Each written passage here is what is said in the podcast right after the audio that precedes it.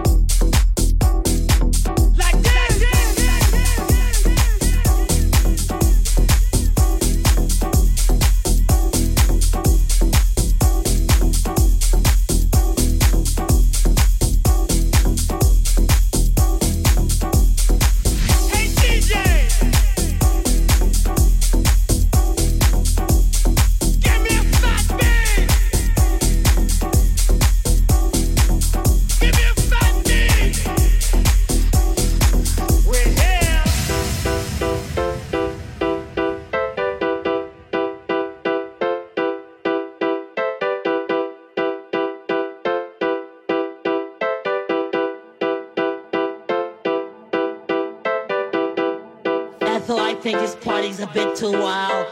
That guy there was talking about house music. I, well, I don't know what it is, Ethel.